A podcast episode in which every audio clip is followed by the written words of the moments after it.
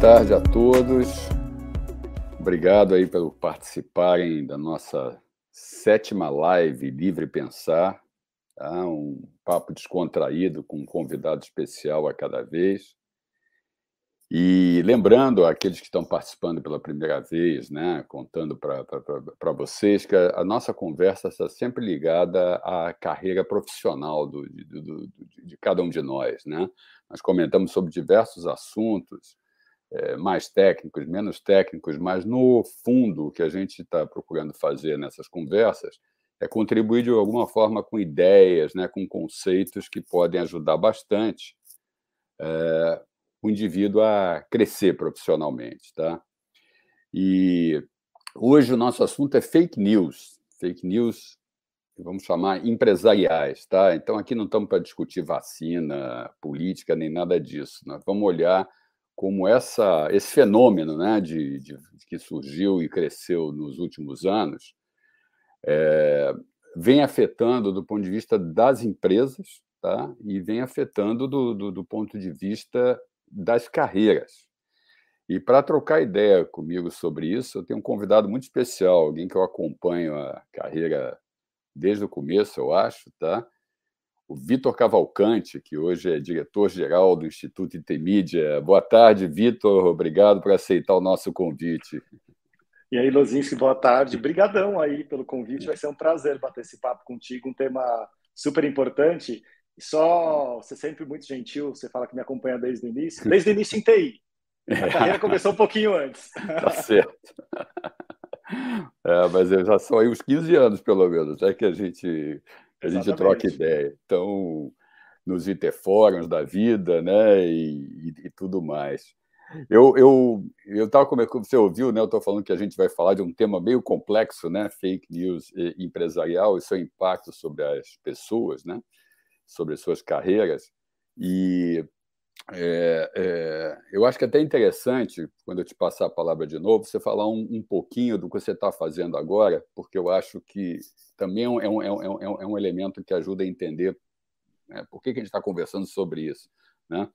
E então eu, eu vou eu, eu, eu, vou começar contando para o pessoal uma história que foi o meu, meu primeiro contato com fake news empresarial. Já faz bastante tempo e foi logo depois que o WhatsApp, né, o aplicativo WhatsApp, permitiu a criação de grupos, né, aqueles grupos de, de, de conversa. Né? O que, que aconteceu? Algumas, algumas, algumas não, muitas empresas, né, isso vale até hoje, descobriram nisso uma ferramenta de produtividade, né? criar grupos internos dentro da, da, das empresas que poderiam trocar rapidamente ideias sobre um, um assunto, uma questão comercial, um cliente, alguma coisa assim. Então, eu estava fazendo um projeto de planejamento de TI em uma rede de varejo, né? e com muitas lojas, e eles tinham um grupo de gerentes de loja, né? imagino, trocava ideias sobre promoções, né? sobre produtos, falta de produtos e tal. E eu estava fazendo o projeto quando começou um rebuliço muito grande na sala do CIO, né? E com o diretor comercial meio que invadindo a sala e falando como é que não está resolvido o problema das lojas hoje. E o cara falou, mas que problema? Na verdade, o grupo de WhatsApp estava fervilhando, trocando informações entre si, porque alguém teve um problema quando ligou os caixas de manhã e tal, atribuiu isso a um problema de TI virou um pandemônio, o pessoal achando que não ia conseguir trabalhar, até que chegou no diretor comercial, que invadiu a sala do CIO, que não sabia de nada porque ele não participava do grupo. Né? E até esclarecer tudo isso foi bem complicado. Nós estávamos fazendo um trabalho de planejamento de TI, você fala em governança de TI, né? a gente procurou até ajudar de alguma maneira, mas esse foi um contato que eu acho que é um primeiro exemplo que acho que até continua sendo usado, talvez um pouquinho melhor hoje, com mais maturidade, mas um, um exemplo do que a gente quer chamar de fake news aqui, né? Fake news empresarial, um dos tipos, né, Vitor? Então, eu, eu vou, vou, vou, vou deixar você falar um pouquinho. E lembrando para o pessoal, eu já vi que tem um monte de boa tarde aqui e tal nos comentários, mas na verdade esse é um papo que todo mundo participa, né? Então, por favor, fique à vontade para colocar perguntas ou comentários mesmo, né, em cima daquilo do que a gente está falando e, na medida do possível, vou é, colocando todos esses comentários e perguntas na nossa na nossa conversa para que os outros possam se beneficiar dessas ideias, tá? Então, Vitor, seus primeiros comentários aí sobre o que eu falei. Não, essa história que você trouxe é muito boa, porque na verdade ela traz dois aspectos, né? O primeiro aspecto é a profissionalização da Rádio Peão. Porque esses grupos, na verdade, quando você cria grupos de WhatsApp dos mais diversos, aquela coisa que às vezes ficava num café, ficava num departamento, ou ficava naquelas baias mais próximas, ela ganha uma explosão, principalmente em empresas que têm um contingente de funcionários muito grandes, e você consegue colocar centenas de pessoas num grupo. Então, esse é o primeiro ponto. O segundo ponto é aquela questão do telefone sem fio, porque é isso que acontece quando você não checa o fato, principalmente numa empresa. Uma pessoa teve um problema, e às vezes esse problema no sistema que a pessoa teve pode ter sido é, causado por qualquer coisa. De repente, ela teve um problema de acesso, ela digitou uma senha errada, mas na cabeça dela, o sistema caiu, automaticamente ela joga num grupo de WhatsApp, onde a TI não participa, e ela cria um fato que não existe, de que o sistema da empresa caiu. E, na verdade, o sistema da empresa não caiu. Ele simplesmente teve um problema ali no acesso, tanto é que o CIO nem, nem gerou um alerta para nada. Uhum. É, então, essa checagem de fato, ela é muito importante. O que aconteceu nesse grupo nada mais foi do que um telefone sem fio. Uma pessoa teve um problema no acesso, Sim. lá no final chegou que o sistema da empresa tinha caído e não tinha caído nada, porque o CIO não estava nem sabendo e não tinha nenhum alerta. Mas só falando um pouquinho do que eu tenho feito e por que, que eu estou aqui hoje batendo esse papo uhum. contigo, você me acompanha nesses 15 anos, eu sempre trabalhei com informação, minha formação é jornalista, então fui repórter, editor, é, já fiz diversas coisas no jornalismo, mas nos últimos quatro anos, principalmente nos últimos três anos, é, eu tenho me dedicado ao Instituto Intermídia, e o Instituto eu trabalho com informação e formação.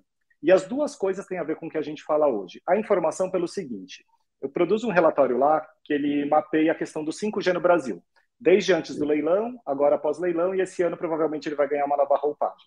Por que, que é importante produzir esse tipo de relatório e desmistificar o que, que é a tecnologia, que benefício traz, que benefício pode trazer, o que, que pode ou não movimentar no mercado? Para que pessoas não acreditem que uma antena de 5G vai dar câncer ou vai matar o gado. Então, esse é meu trabalho. É pegar uma informação importante de uma tecnologia que realmente pode trazer uma série de benefícios, e não, não, não ser atrapalhada por fatos que não existem, que a gente não sabe como eles são criados. E a questão da formação, a gente vive num ambiente onde a formação constante ela vai ser cada vez mais necessária. Então, não importa se é um curso de 30 horas, 10 horas ou até graduação, no caso das bolsas que a gente concede, mas esse tipo de formação faz com que a pessoa desenvolva um senso crítico e esse senso crítico vai ajudar em momentos que, quando ela receber uma informação que pode ser absurda ou semi-absurda, ela vai ter a capacidade e o alerta de checar antes de sair Sim. espalhando ou de acreditar uhum. e tomar alguma decisão baseado numa, numa informação que é crua e que não tem veracidade. É isso aí, eu acho que é, é, até ser legal esse exemplo do, do, do 5G, você mostrou pelo lado negativo, mas também tem o fake news positivo, né? Quer dizer, o 5G veio para resolver tudo. Ninguém mais vai precisar de nada, né? E a gente está vendo que a coisa já está começando a dar para trás assim de início, né? Com a questão da aviação comercial e tudo mais. Ou seja, quanto, quanto você tem que, usando um pouco do, do, do título da, da, nossa conversa, como o conhecimento influencia, né? Assim, o, o recado básico para trabalhar com qualquer tipo de fake news, mas no nosso caso empresarial, é se informar, né? pesquisar, é, chegar a algumas conclusões, né? e, e não simplesmente se ater ao, a, quase que uma, digamos assim, uma promoção né? que alguém coloca em relação a isso. Aliás, eu, eu li um artigo não, não, não, faz muito tempo que eu achei bastante interessante. O título era Fake News do, do, do artigo. E o que ele, o autor dizia é o seguinte, pessoal, não é novidade, tá? Existe desde o tempo da, da, da, das cavernas. Provavelmente naquela época a gente não tem acesso à informação, mas já se contava um monte de, de, de, de bobagens e de mentiras, buscando, digamos, resolver interesses. O que a gente está é num volume, numa escala que realmente preocupa, porque muitas pessoas são influenciáveis ou, ou adotam, né? A ideia do fake news. E aí, eu, eu, eu uma, uma coisa que me chama a atenção é o justamente Facebook, LinkedIn, né? essas redes sociais. Eu, eu não tenho muita familiaridade com TikTok e Telegram, mas imagino que tem as mesmas coisas. Instagram. Você não faz as dancinhas, Luzinski? Não, ainda não deu para participar dessa, dessa forma. Mas todos eles, né? Instagram, que agora tem, tem um volume muito grande né? de, de uso e tal. É, uma coisa que me chama atenção, porque eu, eu, eu uso o, o, o LinkedIn num, justamente em obter informação, né? É, é, essa, essa que é a minha ideia. Ou sobre uma pessoa, uma empresa que eu estou tendo contato, né? ou porque a informação é útil, né? Alguém coloca alguma coisa interessante tal. Por exemplo, o cara que eu costumo ler é o César Torion, que nós dois já trabalhamos bastante tempo. Você vê que ele tem um certo cuidado para colocar informação e tudo mais. Mas o, o que tem me chamado a, a, atenção é que eu posso chamar de autopromoção, tá? Não sei se o termo está tá exato, mas assim, você abre um. Esqueci o Facebook, onde basicamente é meio que mostrar sua vida pessoal, né? Aí para muita gente. Mas o, digamos, o LinkedIn, que é, que, que, que, é, que, é, que é profissional, eu vejo pessoas é, publicando que fizeram cursos, ou se mostrando honradas em estou muito honrado em participar da, da live, né? Tal como não, estou junto com pessoas fantásticas, assim. O texto começa como se fosse uma visão humilde, né, em relação ao, ao que ele vai falar, mas no final tem um recado do tipo, cara, eu sou muito bom, entendeu? E, e, e isso eu, eu, eu considero um tipo de fake news, tá?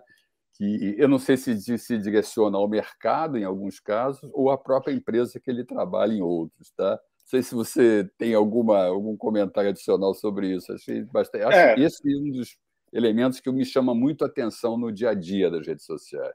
Você tá? trouxe algumas várias coisas nessa, é. nessa sua exposição, mas vamos começar do, do, do final para o começo. Essa, a gente vive uma sociedade da superexposição, né? E o que acontece na rede social é, de cunho pessoal, ele está se traduzindo também no, no ambiente profissional, no caso LinkedIn.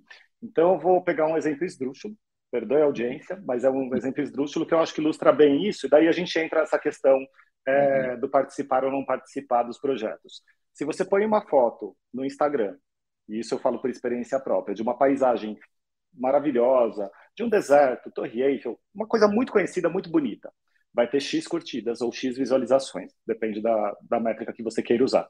Se você põe uma foto, uma selfie sua, bem vestido, uhum. onde provavelmente a pessoa consiga saber a marca da roupa que você está usando, uhum. e pode ter uma, um lugar bonito, ou um restaurante chique, ou uma taça uhum. de vinho, vai ter três, quatro vezes mais curtidas. No LinkedIn tem acontecido a mesma coisa. Se você põe um, um, uma informação ali, eu, por exemplo, eu, eu conduzo um projeto que chama Eu Capacito. Em um ano, a gente uhum. beneficiou 400 mil pessoas, um projeto de baixo custo, 400 mil pessoas beneficiadas. Eu postei isso, deu X uhum. curtidas. Qualquer coisa que eu poste, onde tem uma foto minha ou um vídeo aparecendo, tem quatro, cinco vezes mais visualizações e curtidas. Porque as pessoas estão muito interessadas nessa, nesse ver e ser visto. Então, esse é o primeiro ponto. A gente vive uma sociedade uhum. da superexposição e as pessoas elas estão buscando isso cada vez mais e isso me incomoda um pouco. Às vezes eu fico até constrangido de divulgar coisas minhas é, para não parecer que eu estou participando de, de, uma onda desse tipo. Eu fico constrangido, na verdade. Então eu acabo, em vez de oversharing, como os gringos usam, eu faço um subsharing até de coisas interessantes. O outro ponto é essa necessidade de mostrar trabalho. E eu acho que isso foi muito exacerbado pela pandemia. Como as pessoas ficaram longe dos seus ambientes de trabalho, é, e os seus chefes não estão vendo você desempenhar uma função, seus colegas de trabalho não estão vendo você ir para um curso ou participar de alguma dinâmica diferente, as pessoas estão usando a rede social para isso. Se você olhar do começo da pandemia para hoje, como aumentou a quantidade de posts com certificado, às vezes de cursos, pra, tudo bem, todo curso é importante, mas qual a relevância de você postar que você fez um curso de duas horas com um texto imenso que parece que você concluiu um mestrado de quatro anos?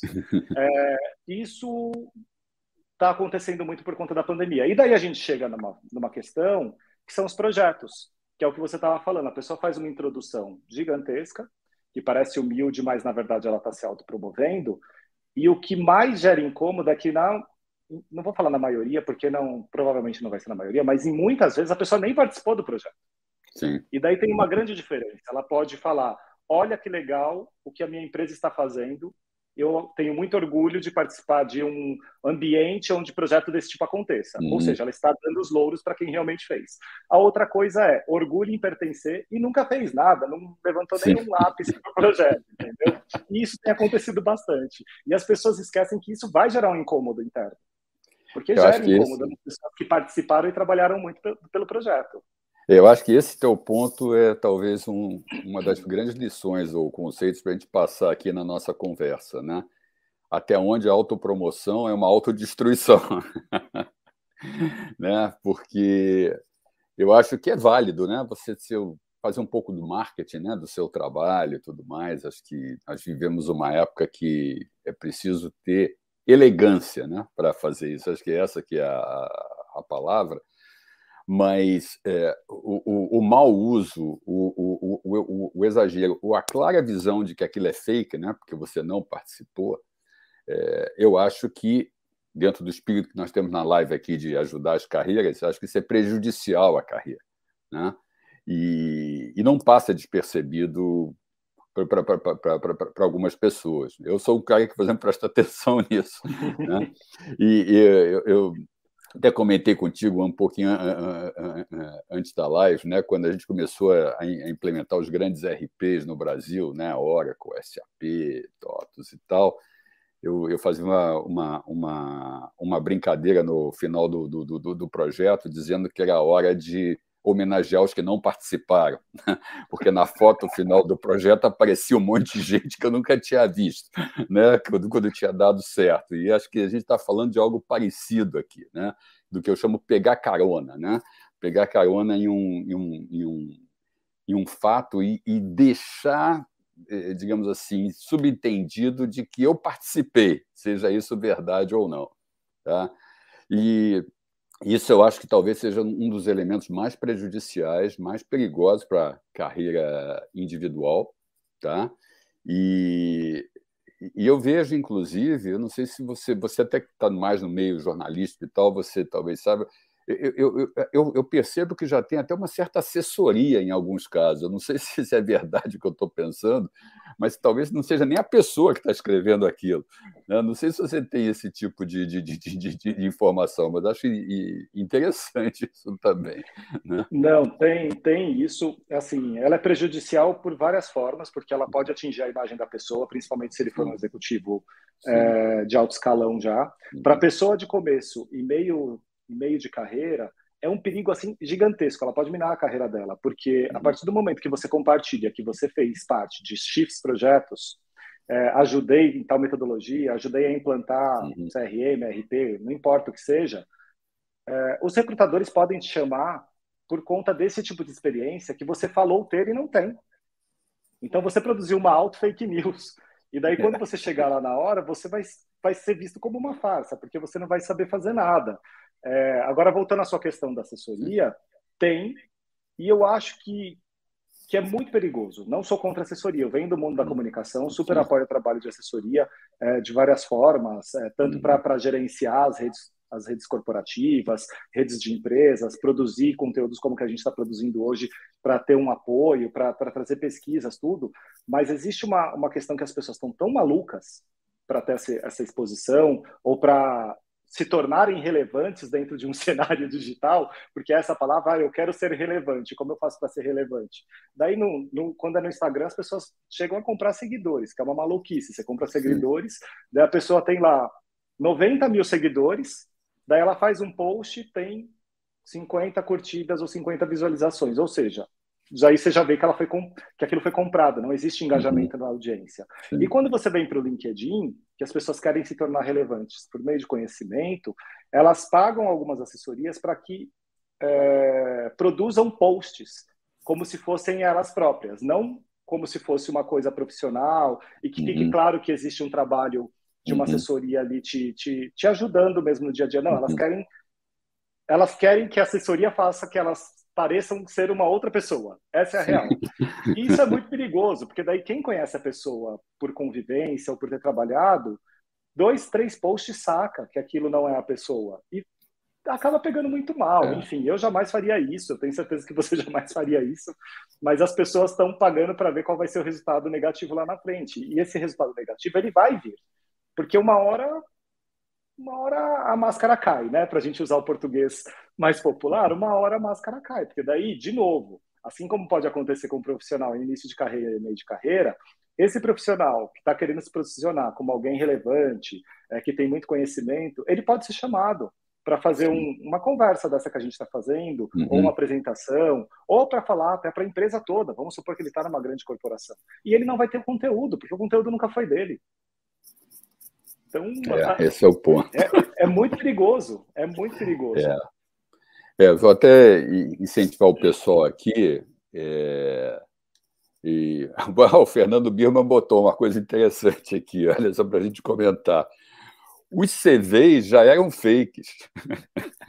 mudou a mídia e a escala. Achei ótimo essa. É isso aí, Birma. Mudou a mídia e a escala. É o que acontecia com a fofoca, o WhatsApp. Todas essas ferramentas são incríveis. A gente não está aqui para criticar a ferramenta. O Lozinski, uma vida em TI, hum. eu 15 anos em TI, a gente adora tecnologia. Só que, assim como tem as coisas boas, tem as coisas ruins. E daí ela dá escala para essas coisas. E é isso mesmo, Birma. O CV em papel já vinha com um monte de coisinha é, que era mentira e daí, na, numa rede como o LinkedIn, ele ganha escala. Você sabe que tem uma coisa curiosa relacionada a isso, é, Lozinski? Uma vez eu estava conversando com um britânico, era um alto executivo tal, e a gente conversando num evento de tecnologia, ele falou: Nossa, é muito difícil contratar no Brasil.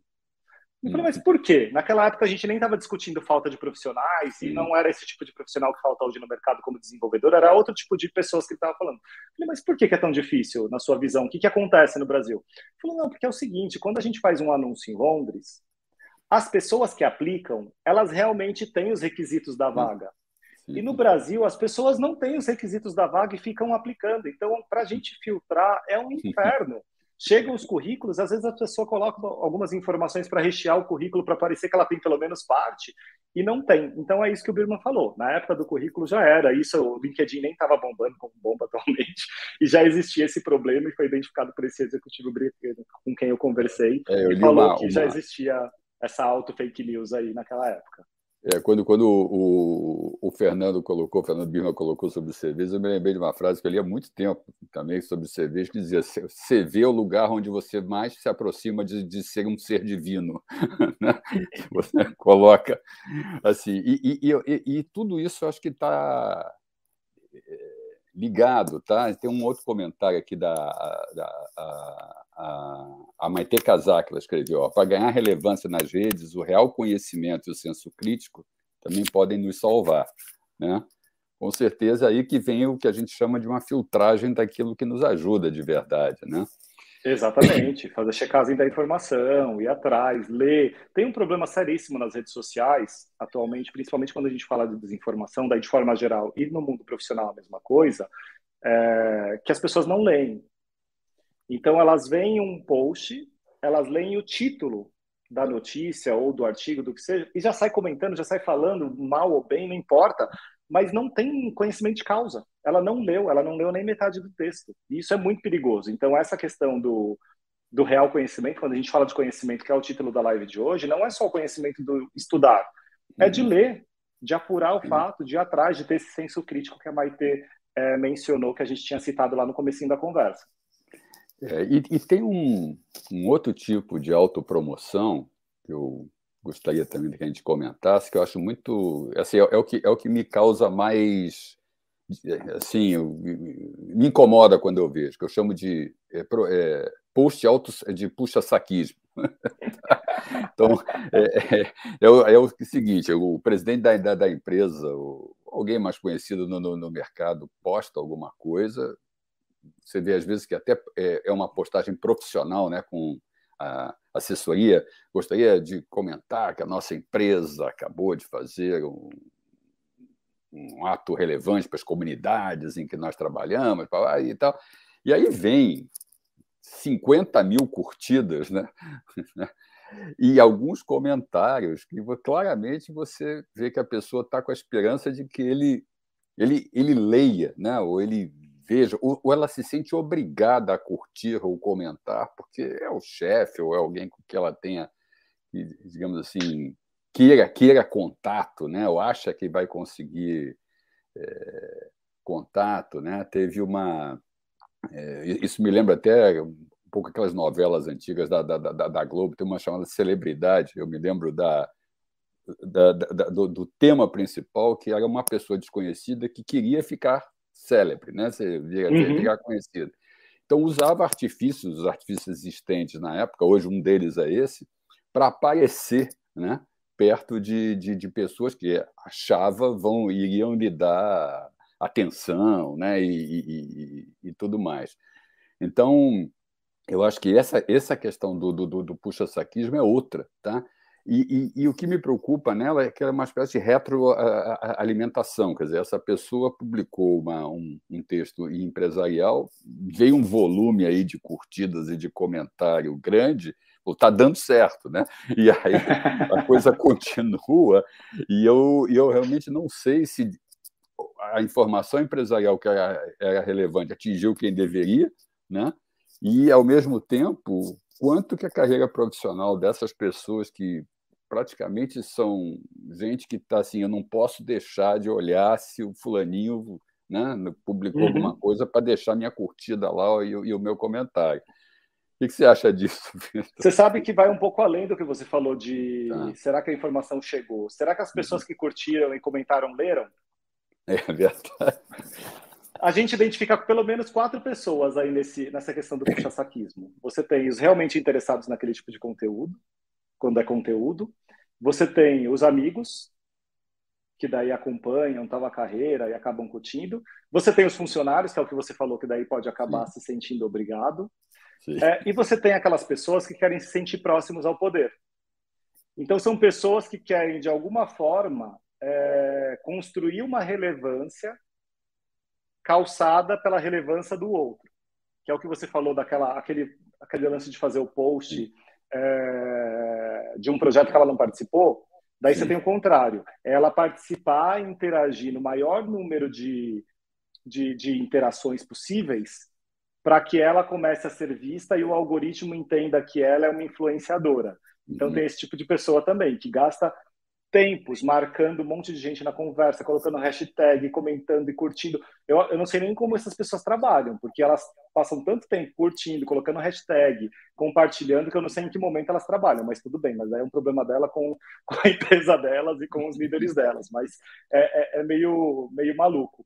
Ô Lozinski, você sabe que eu queria, naquela uhum. intervenção que você fez anterior, eu queria voltar só em um fato, que a gente está falando bastante do indivíduo, mas tem uma questão que é produção de fatos. Okay. Ela ainda não é uma fake news, mas ela é uma produção de fatos porque ela gera uma expectativa por algo que não aconteceu e que não sabe se vai acontecer ou não.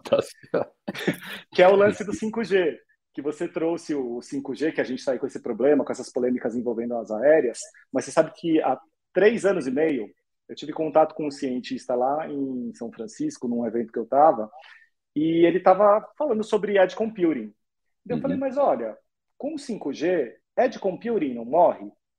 Porque 5G vai acabar com a latência, não faz muito sentido as, as empresas ficarem investindo em Edge Computing a partir do momento que tiver o 5G. Uhum. Ele falou, olha, eu acho que não morre. Esse é o primeiro ponto. O segundo ponto é, pode reduzir muito a escala de ganho do Edge Computing. Mas, para que isso aconteça, primeiro o 5G tem que entregar o que ele está prometendo porque até o momento a gente não sabe se ele vai entregar o que ele está prometendo. Você está me dizendo que ele vai levar a latência para zero. Eu te falo o seguinte: se hoje tivesse implantado em São Francisco 5G, eu não entraria num carro autônomo contigo se esse carro autônomo não tivesse uma unidade de processamento, que é o que a gente chama de edge computing. Sim, sim. Porque ainda não tem é, dado suficiente para mostrar essa confiabilidade que está sendo vendida. Então, depois que o 5G entregar tudo que está sendo prometido, aí a gente pode conversar se o Edge Computing vai morrer ou se vai perder escala. Então é isso, cria-se fatos Legal. que praticamente decreta a morte de produtos, mas de algo que não aconteceu, a gente não sabe se vai realmente acontecer da forma que está sendo colocada. É, eu, eu, eu, vou voltar a esse ponto, mas não quero deixar passar uns comentários aqui que estão entrando enquanto a gente está tá, tá falando. Primeiro do, do, do, Fábio Faria. Né? Nos meus 42 anos de carreira em, TV, em TI, vivenciei diversas situações relativas a falsos conhecimentos, experiências que prejudicaram muito os profissionais. Ele, mostrando, como a gente falou no, o, o, lado internet disso é só aumentou a escala. Né? E o, o, o, o, Gutenberg colocou: hoje levamos muito mais tempo, dentro da linha do que você está falando agora, hoje levamos muito mais tempo para nos informar, pois temos que checar quase tudo e separar o fake news do true, né? da, da verdade. Quantos mais grupos de mídias sociais eu participo, menos me sinto informado com segurança. Tá? Ou seja, é, volume é aqui é, é, negativo. É que tem aquela é questão: a gente participa de muito grupo de mídia social, achando que a gente vai ficar informado, e daí é tanta coisa estranha circulando que a gente acaba nos informando. Eu acho que é importante, primeiro, a gente é, ter pessoas confiáveis, que é o que você falou que você faz no LinkedIn, por exemplo, né, Luz? Você tem nomes que você acompanha no mercado há muitos anos, você sabe da reputação, sabe do background da pessoa e você acompanha. Esse é um ponto. O outro ponto é, a gente sabe que tem veículos de imprensa, você pode gostar ou não gostar, uhum. mas que tem um trabalho que é profissional, que tem Sim. pessoas que vão lá, checam, entrevistam, ouvem dois lados. Então, ler, eu acho que a melhor forma da gente se informar é ler o conteúdo e ler mesmo conteúdo de uma mídia que eventualmente você possa não concordar. No caso do Sim. profissional, é difícil a gente não concordar porque são, são mídias com outro tipo de conteúdo, mas de fatos de forma geral, em relação ao país, para a gente matar esse assunto e não voltar mais em país, uhum. que não era o, o, foco da nossa live, Sim. leia, leia. Leia do veículo A, leia do veículo B, não importa se você acha que ele tem uma ideologia ou não tem ideologia, mas leia, leia o conteúdo, não leia o uhum. título e sai comentando, porque às vezes o título ele só foi feito para chamar clique. E o conteúdo é interessante. O título é Sim. é ruim, mas o conteúdo é interessante. é bom. E, e, é bom você ouvir coisas dos dois lados, porque daí você forma Sim. o seu próprio ponto de vista. A, a, a, Silvia colocou uma coisa meio provocativa aqui para gente. Olha aqui, Vitor, você comentou que é importante checar a informação. Mas tem gente que diz fazer isso no Google, em mídias sociais, ou seja, fui lá e botei a palavra-chave, né? não sabe o que é de fato uma fonte de, de, de, informação. E ela complementa depois quem de verdade tem capacidade e acesso para checar a informação. Acho que é uma provocação interessante. Né? Não, é uma provocação interessante, mas você sabe, é, Silvia e Lozinski, o Google, se você usar o Google News, ele puxa de fontes de informação que são confiáveis. Obviamente, Sim. se você jogar na busca, vai vir um monte de sites que você não sabe de onde é, quem produz, quem não produz, é, não tem nem data o conteúdo, já começa uhum. por aí. Se você vê um site que tem conteúdo e não tem data, já tem um indício ali estranho. É, não tem assinatura, não tem quem somos, não tem nada. Mas o Google News, que é a parte de notícias mesmo, ele acaba trazendo de veículos e que tem checagem tudo. E a gente tem as agências checadoras de notícia que fazem parcerias com os veículos também que acabam ajudando bastante nesse sentido. Uhum é, é uma luta diária, eu acho, que essa questão da informação falsa, sabe? Em todos os sentidos, seja do ponto de vista empresarial, seja do ponto de vista do nosso dia a dia, e seja do ponto de vista é, é profissional indivíduo, sabe? É, é, é uma luta e a gente tem que aprender a lidar com isso da melhor forma possível. A gente não pode demonizar a tecnologia, que trouxe essa escala, que deu voz para todo mundo, é, que ampliou horizontes, porque essa mesma tecnologia que deu voz para pessoas que espalham fake news é a tecnologia que me permite hoje ajudar uma pessoa que está lá em Ananindeua e não tem dinheiro é. para estudar. Sim. Entendeu? Então a gente tem que saber é, conviver com esses mundos e, na medida do possível, ir educando as pessoas, sabe? A gente está. A, a partir do momento que você cria o senso crítico, e daí isso vem com educação, vem com leitura, vem com conviver com pessoas sérias, é, você vai fazer a checagem, você não vai ficar refém de uma notícia fake, porque a partir do momento que você tem um senso crítico, a fake news você vê como se fosse um LED, assim, é, daqueles de Las Vegas. É. é a, a, a, Silvia gostou da dica, botou aqui. Boa dica, Vitor, essa, essa do Google News. Acho que é, é, é até interessante para você, você falar isso, é tranquilo, mas não sei se muita gente que está nos assistindo até sabe da existência de uma fonte de informação como essa, né? Porque eu acho que uma, uma coisa que a gente pode acrescentar também a essa dificuldade toda é quando você tinha poucas fontes de, de, de informação, né? Você de certa maneira acabava encontrando aquilo que você queria. E hoje você não sabe nem onde procurar, né? Esse é, é o ponto. Então, ferramentas desse tipo podem ser úteis para começar o processo, não é nem para resolver. Para você eleger algumas boas fontes de, de, de informação, como você falou, que você concorde ou não ideologicamente, mas boas fontes de, de, informação que te permitam analisar daqui para frente com um pouco mais de segurança, como diz o Gutenberg, ele não tem segurança naquilo que ele está vendo, né? Uhum. E, e, então ele está falando para ler a Barça aqui. Esse já, já dedurou a idade dele, né? Porque a morrer Nossa, mas dedurou muito. Que é... nem vai saber nem o que é a Barça, tá? Mas tudo bem. É, agora, voltando ao teu ponto do 5G, que eu achei super interessante, o 5G tá, assim, é claramente algo que está sendo vendido, inclusive pelas operadoras né, de, de celulares e tudo mais, assim, vou resolver tudo, né? Qualquer lugar que você tiver, você vai ligar o seu aparelho e vai. Né, você está no mundo. E a gente não sabe, né? O, é, a gente não sabe realmente ainda, assim, essa questão da aviação comercial é só um problemaço que apareceu agora, né? Agora, se a gente olhar o que a gente tem ouvido em diversos setores, Bitcoin na área financeira, metaverso nessa tentativa do Facebook de se reinventar, próprio 5G, né? E a gente vê que, que tem, um, tem um lado aí que é como se o. Não vou chamar de fake news exatamente, mas como se essa supervalorização, acho que essa é a palavra, né, começou a ser adotada é, pelas empresas, pelos mercados, né, por, com, por exemplo, o, o, Bitcoin, eu acho que ele, ele é um bom exemplo, porque como ele não tem a mesma regulação das bolsas de valores, é, se publica coisas, por exemplo, sobre as criptomoedas, que se fossem publicadas na Bolsa Americana ou na Bolsa Brasileira, o pessoal seria preso, entendeu? Ou seja, porque tem lei dizendo o que, que você pode falar o que você não pode falar sobre ações, sobre especulação e tudo mais. Né? Então, aqui acho que a gente está vivendo e é, um, um, outro lado que é, que é assim, o, o, a, a a criar necessidade de você se envolver com o assunto, porque senão você vai ficar para trás e não vai ter mais lugar nesse mundo profissional. É, a gente está a gente tá no momento que assim todo mundo quer se mostrar ocupado e todo mundo quer se mostrar é, entendedor de tudo ao mesmo tempo, o tempo todo. E isso é impossível. Não, não existe. A gente tem uma capacidade é, e você sempre vai ter mais facilidade, ou você vai ser especializado em algum outro ponto. Você pode até ter um conhecimento genérico.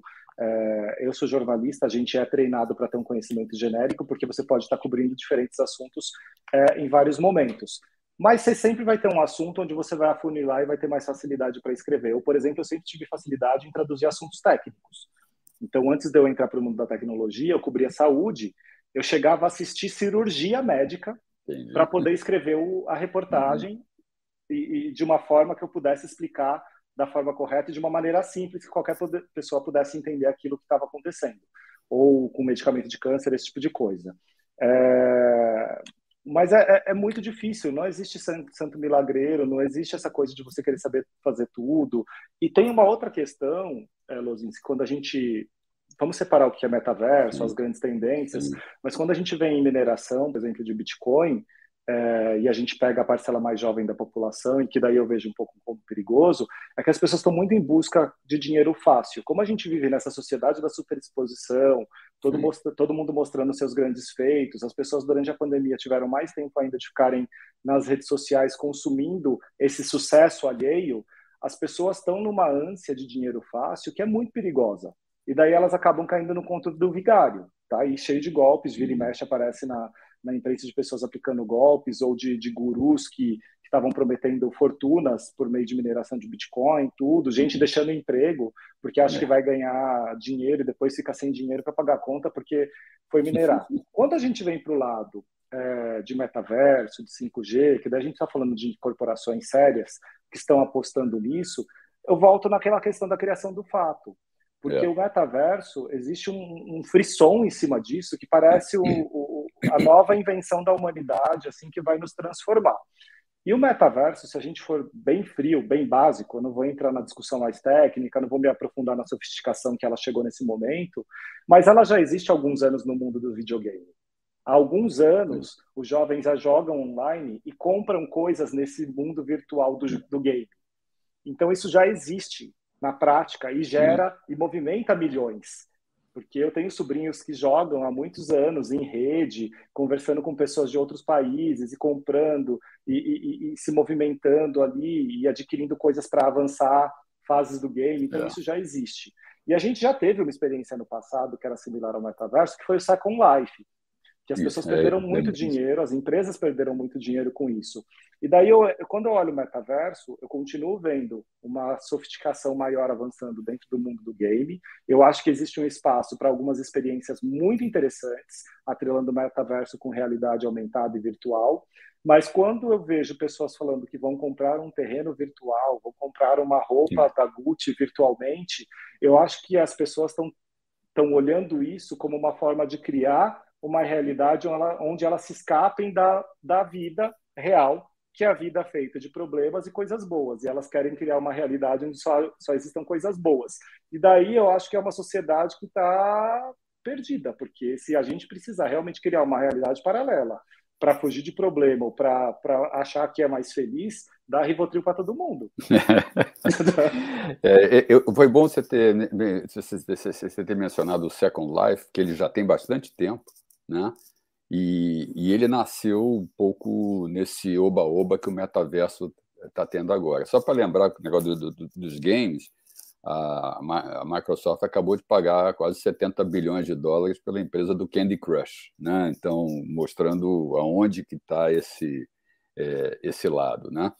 E, e, mas no Second Life eu estava na IBM na, na época só para o pessoal entender como tem a ver com o que está se falando agora. Você podia criar o seu avatar né? Alguém que te representava no mundo virtual, podia ser mais bonito, mais jovem, né? Podia, podia ser várias coisas. E você ia virtualmente eh, visitar empresas, pessoas, né? participar de eventos, tudo virtual, tudo numa segunda vida. Eu estava na IBM e a IBM aplicou milhões de dólares, milhões de dólares em criar o espaço virtual IBM dentro do Second Life, e aquilo foi write-off, né? foi dinheiro que nunca mais voltou, assim como várias outras empresas. Tá? E então, é, é, eu acho que, assim, de novo, o Second Life era uma grande ideia? Era, né? Era, isso acabou se desdobrando em eventos virtuais que, durante a pandemia, a gente percebeu que funcionaram muito bem. Mas imaginar, assim, as pessoas literalmente estavam apostando, quem gastou, e não foi só a IBM, foram várias empresas, estavam apostando que as pessoas iam viver tipo Matrix, né? viver no, no, no, mundo virtual mais do que no mundo real. Quer dizer, então, esse oba-oba, ele realmente é bastante preocupante. Essa questão das criptomoedas tem chance de levar muita gente à falência, essa que é a, que é, que é a verdade. Né? E, e aqui, enquanto a gente está falando isso, vieram alguns comentários, tem dois comentários que convergem, a Maite Kazak e o Ricardo Stuck, acho que é legal a gente comentar sobre isso. O papel das empresas na orientação dos seus colaboradores sobre as fake news. Né? Onde está a responsabilidade né, da, da, da, da, da empresa? Já que tem, acontece tudo isso que a gente está falando, né, de autopromoção, da carona, do puxa-saquismo, do acreditar, o que, que a empresa pode fazer? Tá? Eu acho que essa é, um, é, uma, é uma pergunta legítima aí para a gente tentar debater, Vitor. É, eu acho que assim, a empresa ela pode ajudar sim, com, com orientação, com, com não regras, porque é difícil é. você entrar numa regra quando é vida privada, mas com algumas orientações. Você pega, por exemplo, eu vou dar um exemplo que converge um pouco com isso, não é exatamente disso, mas durante a pandemia, várias empresas contrataram, por exemplo, psicólogas para fazer uma série de palestras para que as pessoas não se afundassem trabalhando dentro de casa. Tem gente que tem muita dificuldade para trabalhar sozinho no home Sim. office, estava acostumado com a questão do trabalho em grupo, uhum. de mesa redonda, de high desk, essas coisas, e daí se pegou morando sozinhas. Muitas pessoas moram sozinhas em São uhum. Paulo, é, trancado em apartamento, trabalhando sozinho, sem ver amigo, familiar morando longe. Então contratou psicólogo para que as pessoas é, soubessem lidar melhor com essa situação, mas também soubessem lidar melhor com o que via em redes sociais, por conta hum. das vidas perfeitas das redes Sim. sociais. Daí a gente sai um pouco do LinkedIn e vai para a vida pessoal, principalmente Instagram, que é onde as pessoas se mostram é, cases de sucesso eternos, é, sempre felizes, ricas, é, bonitas e com muito Sim. dinheiro e tudo. É, e, e, esse foi um papel que as empresas tiveram, porque no fim do dia afetava a produtividade. Essa é a real. Essa é a real. E quando a gente vem para o lado da fake news, eu acho que cabe o mesmo tipo de trabalho. A Maite, mais acima, que é a pergunta que conversa com o Ricardo, ela pergunta: ah, a empresa tem papel na questão do senso crítico? Eu acho que os treinamentos, o incentivo à educação, incentivo à leitura, isso é ajudar na questão do senso crítico do funcionário. Quando a gente vem para do Ricardo, é trazer essas. Tem empresas, várias empresas fazem isso, tem palestras mensais ou eventos é, semestrais, antes eram presenciais, agora é, digitais, e pode trazer esse tipo de assunto para discussão, entendeu? Para mostrar qual é o melhor caminho, para mostrar como discernir as coisas, e, e, assim a gente vai melhorando os ambientes, entendeu? É, é trabalho de formiguinha, porque na sociedade é. que a é. gente vive, com tudo muito espalhado, e não é Brasil, tá? É mundo inteiro isso. A gente está falando do Brasil porque é onde pega para a é. gente, né? Mas é Sim. mundo inteiro, é um problema global. Eu acho que você levantou um ponto importante, vou tentar acrescentar alguma coisa, que acho que a pergunta ela é, ela é realmente relevante, tá? É, eu acho o seguinte: as empresas elas têm um primeiro um lado que prevalece é um lado meio policial, né? Ou seja, então as empresas se preocupam muito em criar regras do o que não fazer, né? É, então, e, e, e, eu não sei se todo mundo sabe, mas a empresa é dona do seu e-mail profissional, né? Então, ela pode, inclusive, se for tiver um argumento, uma, uma legitimidade, ela pode ler o seu e-mail, né? Isso é um, é um dado importante. Por isso que muita gente toma cuidado com o que escreve no e-mail e o, prefere o WhatsApp, coisas desse tipo, onde acha que está mais protegido. Mas é, é, tem muita regra do não, né? do, do como politicamente se comportar e, e, e, tudo mais. E eu acho que as áreas de recursos humanos, que normalmente são as responsáveis, não são, pelo menos responsáveis por lidar com o tema, não, não precisam estar exclusivamente com essa responsabilidade, mas lidar com o tema, é, deviam dar mais atenção a esse tipo de tema do que a um monte de outras coisas que não agregam muito valor. Né? E, e, eu acho que você está trazendo um ponto é, é, extremamente importante. As pessoas precisam de orientação. Né? O que a gente está fazendo aqui numa conversa descontraída é, pode gerar um excelente conteúdo aí para ser feito de uma maneira até mais formal, com frequência, né? uhum. né? regularmente. Aproveitar quando as pessoas entram numa empresa e, olha, nós levamos o assunto fake news a sério, né? E, e, e tudo mais. É, mostrar que é sempre preciso, é, importante checar, perguntar, né? E, e tudo mais. Então, eu, eu, eu acho que aí tem um, algo que a gente pode até desdobrar depois, pensar até num artigo sobre isso, Vitor, mas eu, eu acho que vale, é, vale, é, vale esse recado, né? de que é, a empresa tem sim, respondendo às perguntas, uma certa responsabilidade né, de orientação, não só de policiamento, né, mas de orientação. Né? E lembrando, principalmente as grandes empresas, elas têm pessoas de vários níveis sociais, de vários níveis de formação e, de, e, e tudo mais. Essa orientação é, é extremamente importante. Né? É, eu me lembro quando estava começando a questão da, da, da, da, da internet, eu estava fazendo um projeto na saudosa Sadia, né, que virou DRF e tudo mais, e o Furlan, que foi ministro, na época era o presidente do conselho, ele, ele fez uma pergunta para mim, ele falou, Sérgio, vale a pena gastar um dinheiro extra e botar tipo totens de computador assim na sala dos funcionários, né, né refeição e tal, e eu falei, vale, vale. Né? Na época era quase impossível para uma pessoa que ganhava pouco comprar um computador. Então, só se a empresa não, não, não, não desse de alguma forma, ele não teria acesso. Ele falou, mas por quê? Ele falou assim: olha, se, se tudo que se promete sobre internet né, e tal der certo, você vai isso vai ser um instrumento de formação de entendimento para os seus funcionários que pode valer muito em termos de produtividade futura. Né? e debatemos um pouco mais. E ali mesmo ele aprovou uma verba, nunca vou esquecer, aprovou uma verba para comprar né, computadores eh, para a empresa e tudo mais. Então, acho que é é, é, estamos falando um pouco nesse sentido. Né? E, e o, o Enéas até está completando aqui, botou quantas empresas precisam se preparar para evitar que seus colaboradores do ecossistema gerem fake news sobre a marca e prejudiquem a sua imagem. Acho que tem a ver com o que a gente está falando aqui.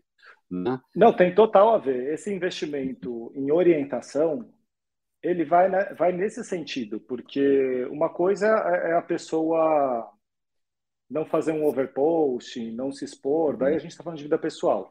Outra coisa é quando ela começa a expor fatos da empresa ou criar fatos inexistentes da empresa e extrapolar isso do, fora do ambiente corporativo. Lá no comecinho da live, você trouxe o grupo do WhatsApp, que criou Sim. um fato que não existia, mas estava uhum. ainda no ambiente controlado, porque estava num grupo onde só havia funcionários dentro do WhatsApp, uhum. ali só funcionários da empresa, e chegou no CIO da empresa.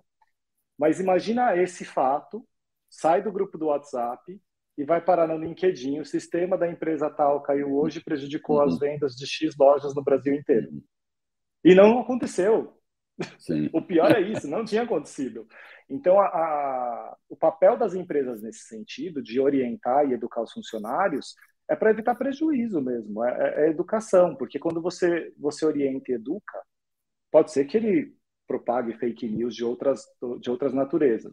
Mas, pelo menos, do ambiente de trabalho dele, do ambiente corporativo, ele vai pensar duas vezes antes de divulgar qualquer informação, antes de postar que participou de projeto que ele não participou. Mas tudo isso é orientação, as pessoas precisam entender. E é trabalho de RH, é trabalho de comunicação, é trabalho de marketing, não é um trabalho é, unidisciplinar. Isso tem, tem sido cada vez mais forte, né, Luzinho? Você atua em conselhos, tudo, você, a própria TI uhum. tem sido cada vez multidisciplinar. Esse trabalho voltado para combater fake news corporativa, a gente está falando do mundo corporativo, uhum. criação de fatos que não vão existir ou que vão gerar é, expectativas que não possam ser concretizadas, ele é um trabalho multidisciplinar interno. Tem, tem muita gente se especializando nisso para ajudar as empresas. A Espanha foi pioneira, por exemplo, em criar uma pós-graduação de fake news. Eu tenho um amigo que estudou justamente para fazer trabalhos para combater tanto a fake news de forma geral, mas também no mundo corporativo. É, eu acho que talvez esse seja da nossa conversa aí a questão mais é, importante, né, como recado, né? E ou seja, tem, um, tem uma responsabilidade dentro das empresas que assim, pela nossa experiência, né, Vitor, eu acho que ela ainda não foi muito absorvida, não. Tá? É, acho que as pessoas estão muito mais numa reação, né, que, do que qualquer outra coisa. Até o Renato colocou como aplicar esse exercício para mais de 90% dos empregadores do Brasil, que são micro, pequenas e médias empresas, que não tem essa estrutura que a gente está falando aqui. Né? Então, mas é. daí, quando a gente fala de micro e pequena empresa, é. É, se o fundador ele tem essa consciência, é, isso acaba virando muito. parte da cultura. É. Porque daí, é, empresa de dono, que é o caso de, dessas, desses 90% dos empregadores, são empresas de dono, é, vai estar na cultura da empresa. Mas daí vai ter que partir do dono. Se o dono não acreditar nisso, daí a empresa não vai ter como acreditar. Ela pode ser pequena ou grande.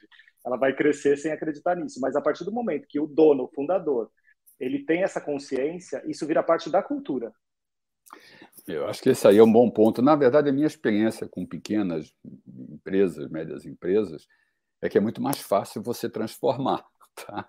quando, principalmente quando o dono se, se, se, se, engaja. Fora que muitos empreendedores, quando a gente fala de empreendedor, ele, ele preza o negócio dele, né? ele não está ali simplesmente usufruindo temporariamente de um bônus. Né? Aquilo, na verdade, é a vida dele. Então, todos os aspectos que influenciam o negócio são, são, são importantes para eles. Como a gente está chegando até o final, eu vou pegar dois comentários aqui. Um acho que vai ser mais rápido, o outro é, é bem complexo aqui pela pergunta. Primeiro, da a, a Carolina Buriti botou: acho que vale reforçar o papel das agências de checagem como aos fatos e lupa. Esse é um conteúdo que deveria ser mais difundido. Todos os dias eles desmentem as histórias mais absurdas. Tá? É, é, de novo, fontes, né? como você colocou do Google News, que não são tão conhecidas e que as pessoas deviam escolher as suas, sejam essas, sejam outras, né? mas que, que, elas, que elas usem né? de uma forma. Acho que esse é um dos recados importantes aqui, né? busquem é, fontes de informação. E desconfiar, né, Lozinski? Quando a mensagem diz apenas o que você quer ouvir, alguma coisa está errada. Sim. alguma coisa está errada, porque nada no mundo é 100% do que você quer sempre vai ter diferenças porque essa é a pluralidade do mundo, né? Então, se, se você está naquele dia com raiva e a mensagem é só raiva, alguma coisa está errada. Se você está bonzinho, a mensagem é só boazinha, uhum. alguma coisa está errada. Então, tem que desconfiar é. das coisas, né?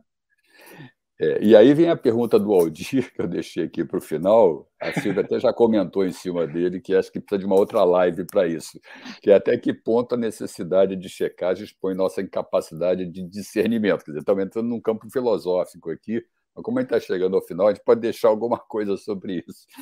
Não, eu acho que ele tem razão nessa uhum. pergunta, comentário dele, sabe? Quando a gente falou lá no começo de que a educação, de forma constante, ela ajuda a construir um senso crítico, e daí ela vai ajudar a pessoa a ter mais discernimento, ela vai ajudar a pessoa a uhum. selecionar melhor as notícias, vai ajudar ela a se comportar melhor num ambiente como o LinkedIn ou na, na, na vida dentro da, da empresa. Eu acho que, que a educação é fundamental e a gente, infelizmente, vive num país de baixa educação. É. E eu não estou falando de momento atual de nada. Historicamente, o Brasil é um país de baixa educação. E nesse momento, além de ser um país de baixa educação, a gente tem jovens querendo dinheiro fácil. Daí você cria uma bomba atômica. Então, essa capacidade de discernimento ela fica cada vez mais diluída. E a gente vem de, de, de um período aí de problemas sérios na educação por conta de pandemia. Então, a gente está com, com desafios bastante grandes aí para frente, uhum. principalmente quando a gente fala de, de crianças e jovens. Mas vindo para a fase adulta, é estudar, é ler. As... Brasileiro, infelizmente, tem preguiça de ler, gente. Eu vejo isso pelos trabalhos que a gente produz, é, conteúdos que a gente gera, e-books, tudo gratuito. E as pessoas não leem. Elas comentam, às vezes, elas compartilham aquela questão de ler o título, achar bonitinho e faz uma foto, daí vai lá, pega o, pega o livro, faz uma foto com uma taça de vinho na mão, daí você pergunta sobre o que é o livro, não sabe comentar. É isso, entendeu? Então a gente tem que ir é. mudando a mentalidade das pessoas. É, o, o grande problema, acho que não é só no Brasil, mas, mas no Brasil é agravado pelo problema da educação, né, que a gente sabe, mas é que a, as pessoas vivem de certezas, né? elas, elas acham que já sabem quase tudo que, que precisam saber. Né? E, na verdade, o grande recado que a gente tem que dar aqui, junto com essa questão das fake news, é que se você souber muito, talvez você saiba 0,1% do que você precisa saber. Portanto, a sua atitude diante da vida deve ser sempre de curiosidade, né? de fazer perguntas, de pesquisar sobre qualquer coisa. Né? E é isso, é, o, é o grande combate ao, ao, ao, fake news, é essa, a curiosidade, o, aprofundamento, a argumentação, né? É, você sabe que essa, essa coisa que você trouxe da, da incerteza e da certeza, ela não é, não é recente, né? Uns 4, 5 anos, o tema da Bienal de Arte em São Paulo foi Incerteza Viva. Uhum. E eu lembro da gente produzir um, um, trabalho junto com alguns professores da FDC, a gente falava, as pessoas ainda têm a mentalidade de que elas vivem em continentes de certezas e que o mundo tem pequenas ilhas de, de é. incertezas, quando é totalmente o contrário. A gente tem pequenas ilhas de certezas e continentes e oceanos de incertezas para serem explorados. Então é isso que a gente tem que ter em mente. É isso, Vitor. A gente está chegando aqui ao final. Queria te agradecer muito. Acho que foi super legal. Não, foi Legal ótimo. Obrigado trabalhar contigo de novo, né? A gente ficava aqueles quatro, cinco dias do Interfórum se encontrando toda hora para discutir como é que as coisas estavam acontecendo. Né? Espero que 2022 possa fazer, a gente possa fazer isso. Tomara. E eu queria te agradecer muito a todo mundo que, que participou, né? ajudou a gente nos comentários né? com, a, com as perguntas. E a gente vai continuar fazendo essas lives dessa série Livre Pensar, com convidados que nem o Vitor, tá? sempre procurando ajudar todo mundo em suas carreiras profissionais. Pessoal, boa tarde ou boa noite já. Muito obrigado. Vitor, obrigado por ter participado. Valeu, obrigado, pessoal. Um abraço, até mais.